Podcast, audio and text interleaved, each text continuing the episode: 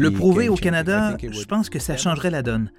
Je pense que ça démontrerait à l'industrie que c'est effectivement possible dans le climat canadien avec, euh, par exemple, du fumier de porc dans notre cas, mais peut-être en codigestion avec d'autres sources de fumier et d'autres sources de matières premières, et le faire de manière rentable, qui a un impact réel, ou bien un impact mesurable, comme l'AAC le dit, un impact quantifiable et mesurable sur l'environnement, sur nos activités et sur l'industrie.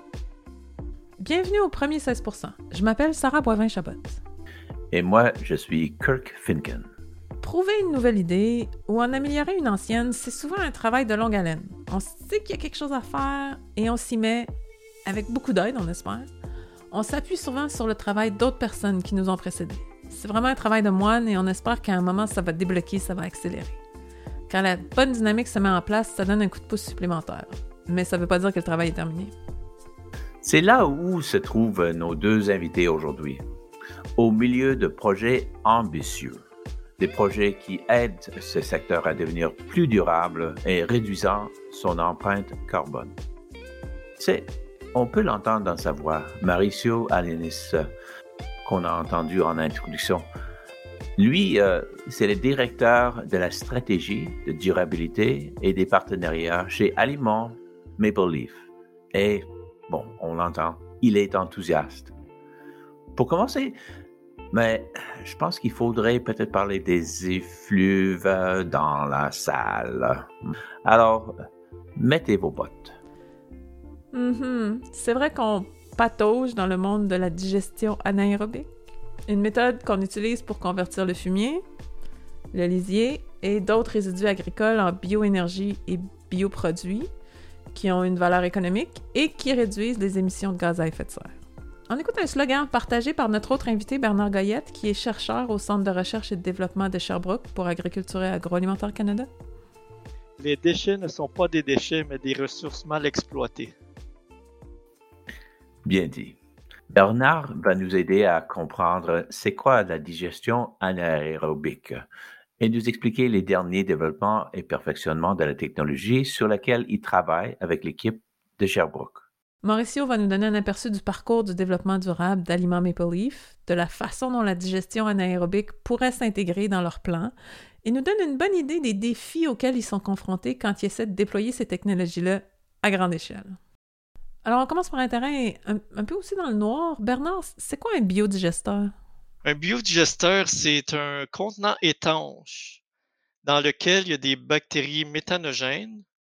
Sans oxygène, ils, digèrent la matière organique et produisent du biogaz. Et le méthane est capturé? Oui, les gaz produits par le digesteur sont recyclés. Mais premièrement, dans les fosses à fumier, il y a toujours des émanations de méthane qui ne sont pas capturées. Si on le passe dans un digesteur, tout le méthane produit est capturé, puis utilisé. Souvent, on le brûle et on le retransforme en CO2, qui est beaucoup moins nocif pour l'environnement, tout en utilisant l'énergie que ça nous donne pour remplacer de l'énergie fossile.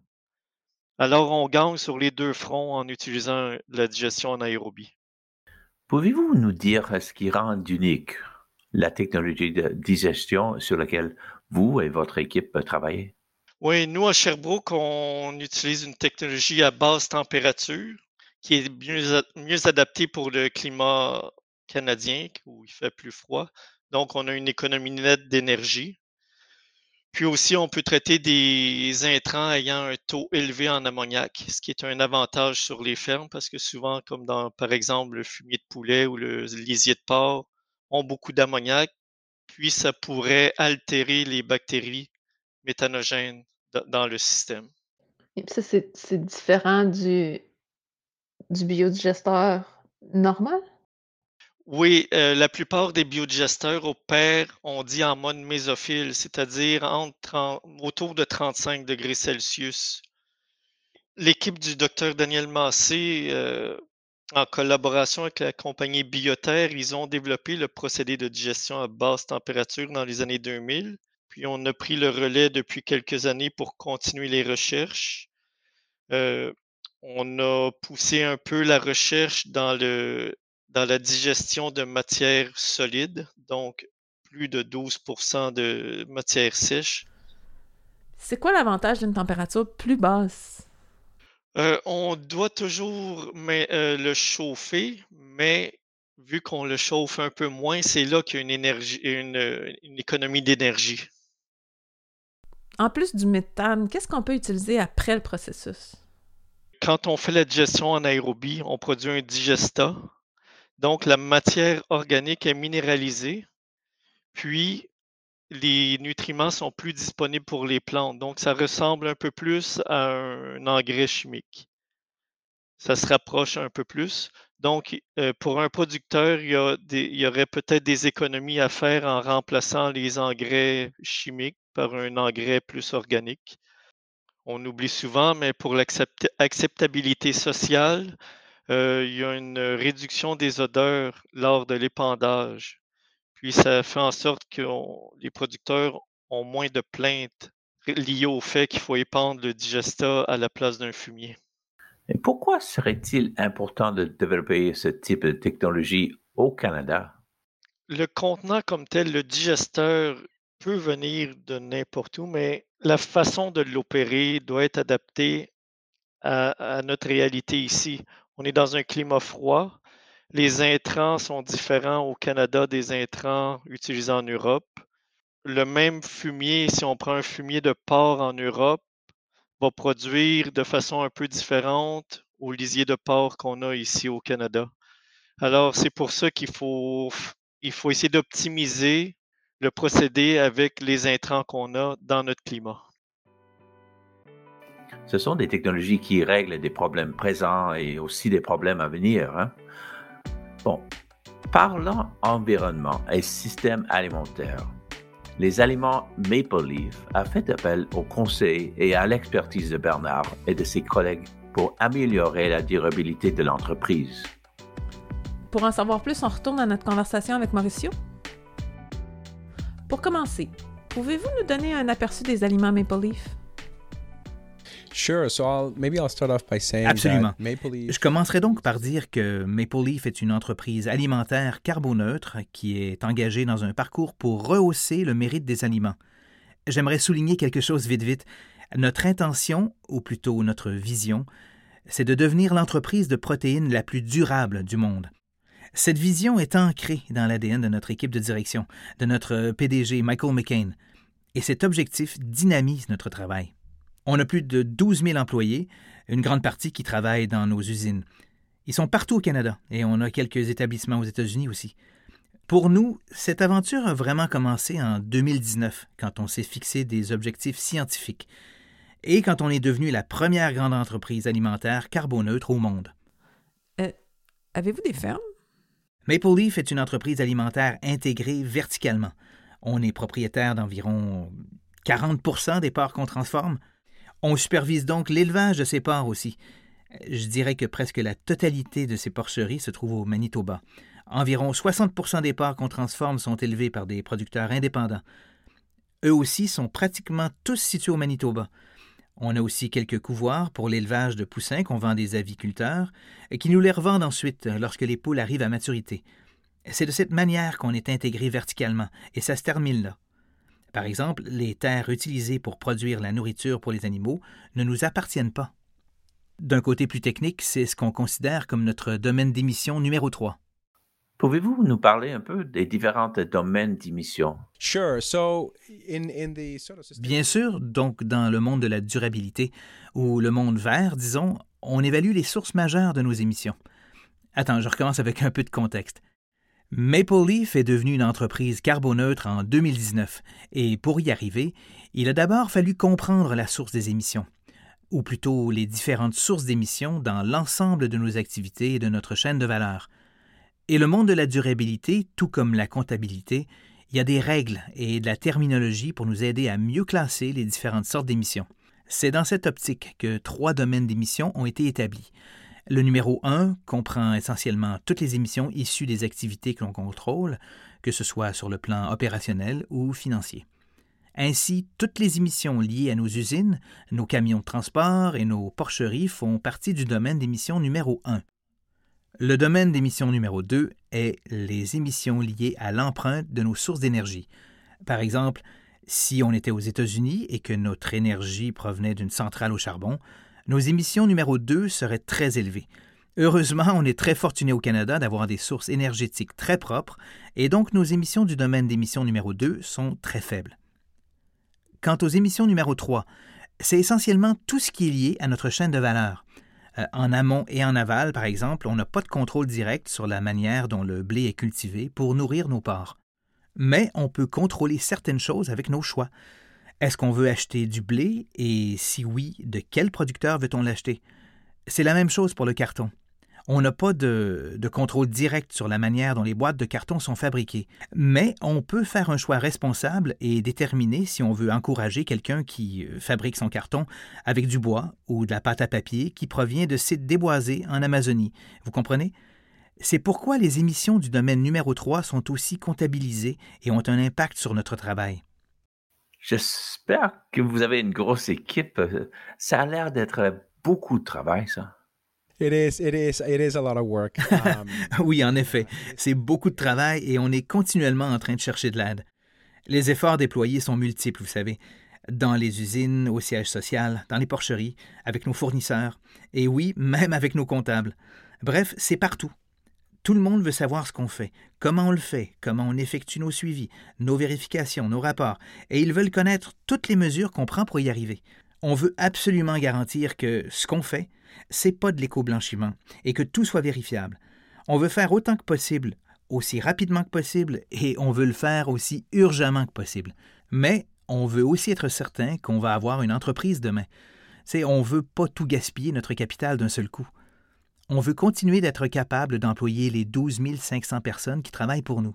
C'est, c'est vraiment de l'équilibrisme, mais c'est quelque chose de très énergisant à l'interne pour nous comme équipe et comme organisation. Vous venez nous donner comme un très bon contexte pour la prochaine question. Donc, pourquoi vous êtes intéressé par la digestion anaérobique? Notre premier bilan de carbone initial nous a permis de bien comprendre d'où venaient nos plus grandes sources d'émissions. Et sans équivoque, nos deux sources principales étaient les animaux et le carburant, soit pour chauffer nos étables ou nos usines. Donc on a dû relever un défi assez intéressant. Comment résoudre le problème des émissions qui s'échappent de nos fosses à fumier? Il semble que la digestion anaérobie ou la biométhanisation est une technologie très bien établie qui pourrait facilement résoudre ce problème pour nous. Le défi ici, pour nous, c'est comment utiliser adéquatement cette technologie au Manitoba, avec la météo comme qu'elle est? Il y a beaucoup de routes rurales là-bas. Nos plus de 100 porcheries sont dispersées à travers la province. L'hiver, il fait fret, comme on dit, du moins 40 pendant plusieurs semaines d'affilée. En plus, le fumier de porc est liquide. En fait, c'est parce que les porcs digèrent très bien la nourriture. Ils en extraient déjà une grande partie de l'énergie, alors ils produisent très peu de biogaz. Par contre, c'est quand même très mauvais pour l'environnement de laisser tout ce fumier dans les fosses tout l'été. Alors, comment est-ce qu'on règle ce problème? C'est le défi qu'on tente de relever. Mais bon, euh, la raison pour laquelle on s'intéresse à la biodigestion est les avantages qu'elle offre elle permet d'ajouter de la circularité au système alimentaire, une chose dont on a grandement besoin. Aujourd'hui, 100% du fumier dans nos fosses au Manitoba est répandu sur les terres comme engrais organique, ce qui est fantastique. Le problème, le fumier est répandu en automne, et ces matières restent dans les fosses tout l'été, où elles se décomposent et émettent du méthane, et c'est vraiment pas bon pour l'environnement. La méthanisation nous permet de collecter toutes les matières, les digérer récupérer tout le méthane et obtenir au final un digestat. On peut ensuite retourner ce digestat dans la fosse, puis le répandre l'automne comme engrais biologique. Et on me dit que c'est une meilleure source d'engrais parce qu'il est plus biodisponible pour les plantes et le sol. En plus, ça n'a presque pas d'odeur, donc les voisins ont une raison de moins à chialer. Et quel genre d'expertise vous cherchez chez nos scientifiques? Selon moi, il n'y a aucun doute que vous avez des, des leaders de première classe dans ces domaines technologiques à AAC. Et c'est un plaisir de travailler avec eux et de leur demander mille et une questions pour savoir ce qu'ils feraient à notre place. Ensemble, on a discuté d'environ quatre ou cinq activités. La première porte sur l'importance des mesures précises. Donc aujourd'hui, je retourne à notre sujet de tantôt quand on parlait de notre bilan carbone. On a cherché toutes les sources d'émissions de carbone. Eh bien, une façon qu'on l'a fait est par la recherche documentaire. Le GIEC, le groupe d'experts intergouvernemental sur l'évolution du climat, propose des mesures précises pour comptabiliser chaque litre de fumier dans nos fosses. Et comment ont-ils abouti à ces résultats? Eh bien, en regardant les fosses les plus connues du monde, notamment celles en Caroline du Nord et du Sud aux États-Unis, où la météo est très différente du Manitoba. Là-bas, il fait constamment chaud. Le fumier en décomposition est continuellement en train d'émettre du méthane dans l'atmosphère. Au Manitoba, les fosses émettent très peu, sinon aucun méthane pendant les mois d'hiver, lorsqu'une couche de glace les recouvre. C'est donc important d'établir d'abord une base de référence qui reflète bien nos conditions pour comprendre les impacts, les véritables impacts que la digestion aura sur l'environnement et sur les émissions des fosses.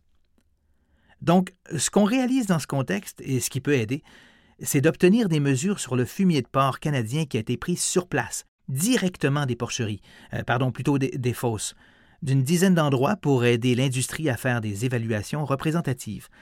On a besoin de mesures réelles et d'évaluations réelles des émissions issues des fosses au Canada. C'est la première étape pour quantifier et obtenir des mesures précises. Deuxième, après réduire les émissions, deux côtés de la même médaille, c'est augmenter la quantité de biogaz.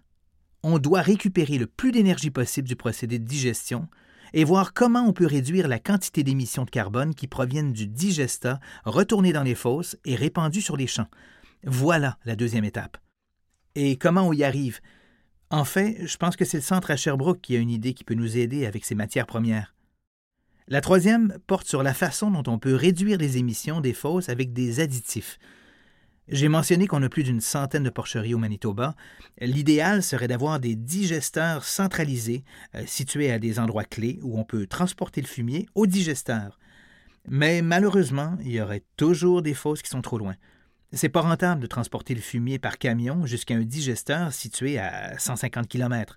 Les émissions du transport seraient plus élevées que celles produites par les matières premières dans la fosse, donc ça vaut vraiment pas la peine. Pour nous, on essaie de déterminer quels sont les additifs que l'on peut verser dans les fosses pour empêcher la méthanisation pendant les mois d'été. Et si on peut résoudre ce problème, ce serait un énorme atout parce qu'on pourrait réduire les émissions partout dans notre réseau, même dans les fosses les plus éloignées. Finalement, la quatrième euh, porte sur le digestat. Le digestat, c'est ce qui reste du procédé de digestion. Et contrairement à la croyance populaire, la plupart des matières qui entrent dans le digesteur en ressortent, plus ou moins. Seulement 5 ou 10% des matières en sont soustraites, dépendamment des matières premières qui y entrent. Il nous reste donc toujours un grand volume de digestat. Et aujourd'hui, on a un modèle où on retourne ce digestat aux fosses. On peut ensuite l'utiliser pour plusieurs différentes choses. Par exemple, l'extraction de biogaz ou la recirculation des éléments nutritifs. Alors, AAC étudie les moyens les plus efficaces pour extraire les éléments nutritifs du digestat et mieux les restituer dans les champs, et c'est une autre chose qui nous amène à collaborer avec le ministère. Lorsque vous faites quelque chose de nouveau ou d'innovant, je suppose que vous passez beaucoup de temps à convaincre les gens que ça va marcher. Pouvez-vous nous parler de ce défi? Vous savez, parfois je, m'écoute en train de parler de l'argent plutôt que de l'impact environnemental. Et j'aimerais être clair, il y a une raison pour ça. Le Manitoba a déjà financé quelques projets de méthanisation qui ont échoué, et ça a découragé la province de vouloir investir dans cette technologie. À vrai dire, le gouvernement est toujours un peu sceptique lorsqu'on parle de cette solution à cause des défis dont on a parlé. Donc, une des choses qu'on veut faire, c'est nous assurer qu'on réussit bien pour, euh, en quelque sorte, tracer un chemin pour le secteur et, l'industrie. On veut montrer que c'est possible. C'est possible de le faire dans les conditions plus difficiles, de manière rentable et de manière qui va faire progresser le secteur. Donc, on essaie toujours de trouver un juste équilibre entre le faire de façon optimale et rentable et aider l'environnement. C'est clair, euh, tout doit fonctionner, ça doit être efficace. Et puis, un dernier mot sur l'avenir de cette technologie. We have big ambitions, uh, around, uh, Nos ambitions pour la réduction des émissions sont très grandes pour le pays et pour la planète. On a des besoins énergétiques et je pense que ce projet peut répondre à un grand nombre de ces besoins. Les coûts d'engrais et d'énergie augmentent. Notre projet est une façon d'augmenter la circularité et comme ça, on gaspille rien. Une grande partie des déchets, des déchets organiques qui sortent de nos usines, peuvent être, et en fait sont utilisés pour la méthanisation. Pour les déchets d'épicerie et d'autres déchets alimentaires, des technologies sont désormais en place pour pré-traiter les produits, qui sont dans des sacs et des boîtes de conserve. On peut transformer ces matières, les mettre dans les digesteurs et éviter qu'ils aillent dans des sites d'enfouissement et émettent du méthane. Selon moi, on a beaucoup de choses en jeu ici et beaucoup à prouver. J'espère vraiment qu'on va réussir à trouver une bonne solution. Trouver comment atténuer les risques et relever ces défis. Et je pense que tous ces efforts vont changer la donne pour l'industrie de façon énorme. La problématique des gaz à effet de serre est vraiment importante en ce moment dans le secteur, puis je pense que Bernard puis Mauricio sont vraiment en train d'attaquer le problème pour le secteur puis d'essayer de trouver des solutions concrètes, applicables, transférables oui, c'est ça. Moi, quand j'ai entendu parler euh, Marisol, euh, j'ai été étonné de, euh, comme l'échelle. L'échelle de la compagnie, c'est une grosse, grosse compagnie. Et puis, ça veut dire qu'il faut vraiment que chaque employé à chaque niveau soit engagé en quelque part dans ce projet. alors, ça, c'est formidable d'y penser. Je, je, sais que ça ne doit pas être facile, mais d'y penser aussi, ça, me donne espoir. L'adoption d'une nouvelle technologie s'accompagne toujours d'un investissement financier qui doit, ben, ça doit avoir de bon sens. Le calcul est différent selon qu'il s'agit d'une grande exploitation comme Maple Leaf ou d'une petite ferme laitière. Bernard a conclu l'entrevue en nous disant sur quoi il se concentre pour l'avenir. Mais le plus grand défi, c'est toujours la rentabilité de ces systèmes-là, parce qu'un des gros freins à l'adoption de la technologie par les producteurs, c'est le coût. Puis on veut arriver à proposer des solutions plus économiques pour favoriser l'adoption par le monde agricole de, ces systèmes-là. Puis aller sur un système euh, euh, sous forme solide était une des solutions envisageables ils prennent vraiment à cœur notre petit slogan de départ habituel, explorer. Explorer, oui, c'est ça. Et puis, euh, parlant de ça, est-ce que toi, tu explores quelque chose? Ben oui, euh, c'est mon dernier balado. Je m'en vais d'agriculture agroalimentaire et je vais explorer d'autres secteurs. Je m'en vais même du secteur agricole. C'est un gros changement. Mais euh, je vais apprendre plein d'affaires, puis c'est toujours ça le plus fun. Superbe. Mais tu restes au gouvernement, puis euh, en tout cas, de, ma part et de la part de l'équipe, euh, on veut te remercier, euh, Sarah. Ça fait vraiment un grand plaisir, un grand honneur aussi de travailler avec toi. Merci à toi, merci à nos réalisateurs, merci à tous les gens qui ont pris le temps de nous rencontrer puis de nous parler du secteur. C'était vraiment passionnant. Puis j'ai vraiment hâte d'écouter les autres. Hein? Moi, je vais m'abonner aussi. Puis voilà, explorons. Exactement, explorons. Merci Sarah.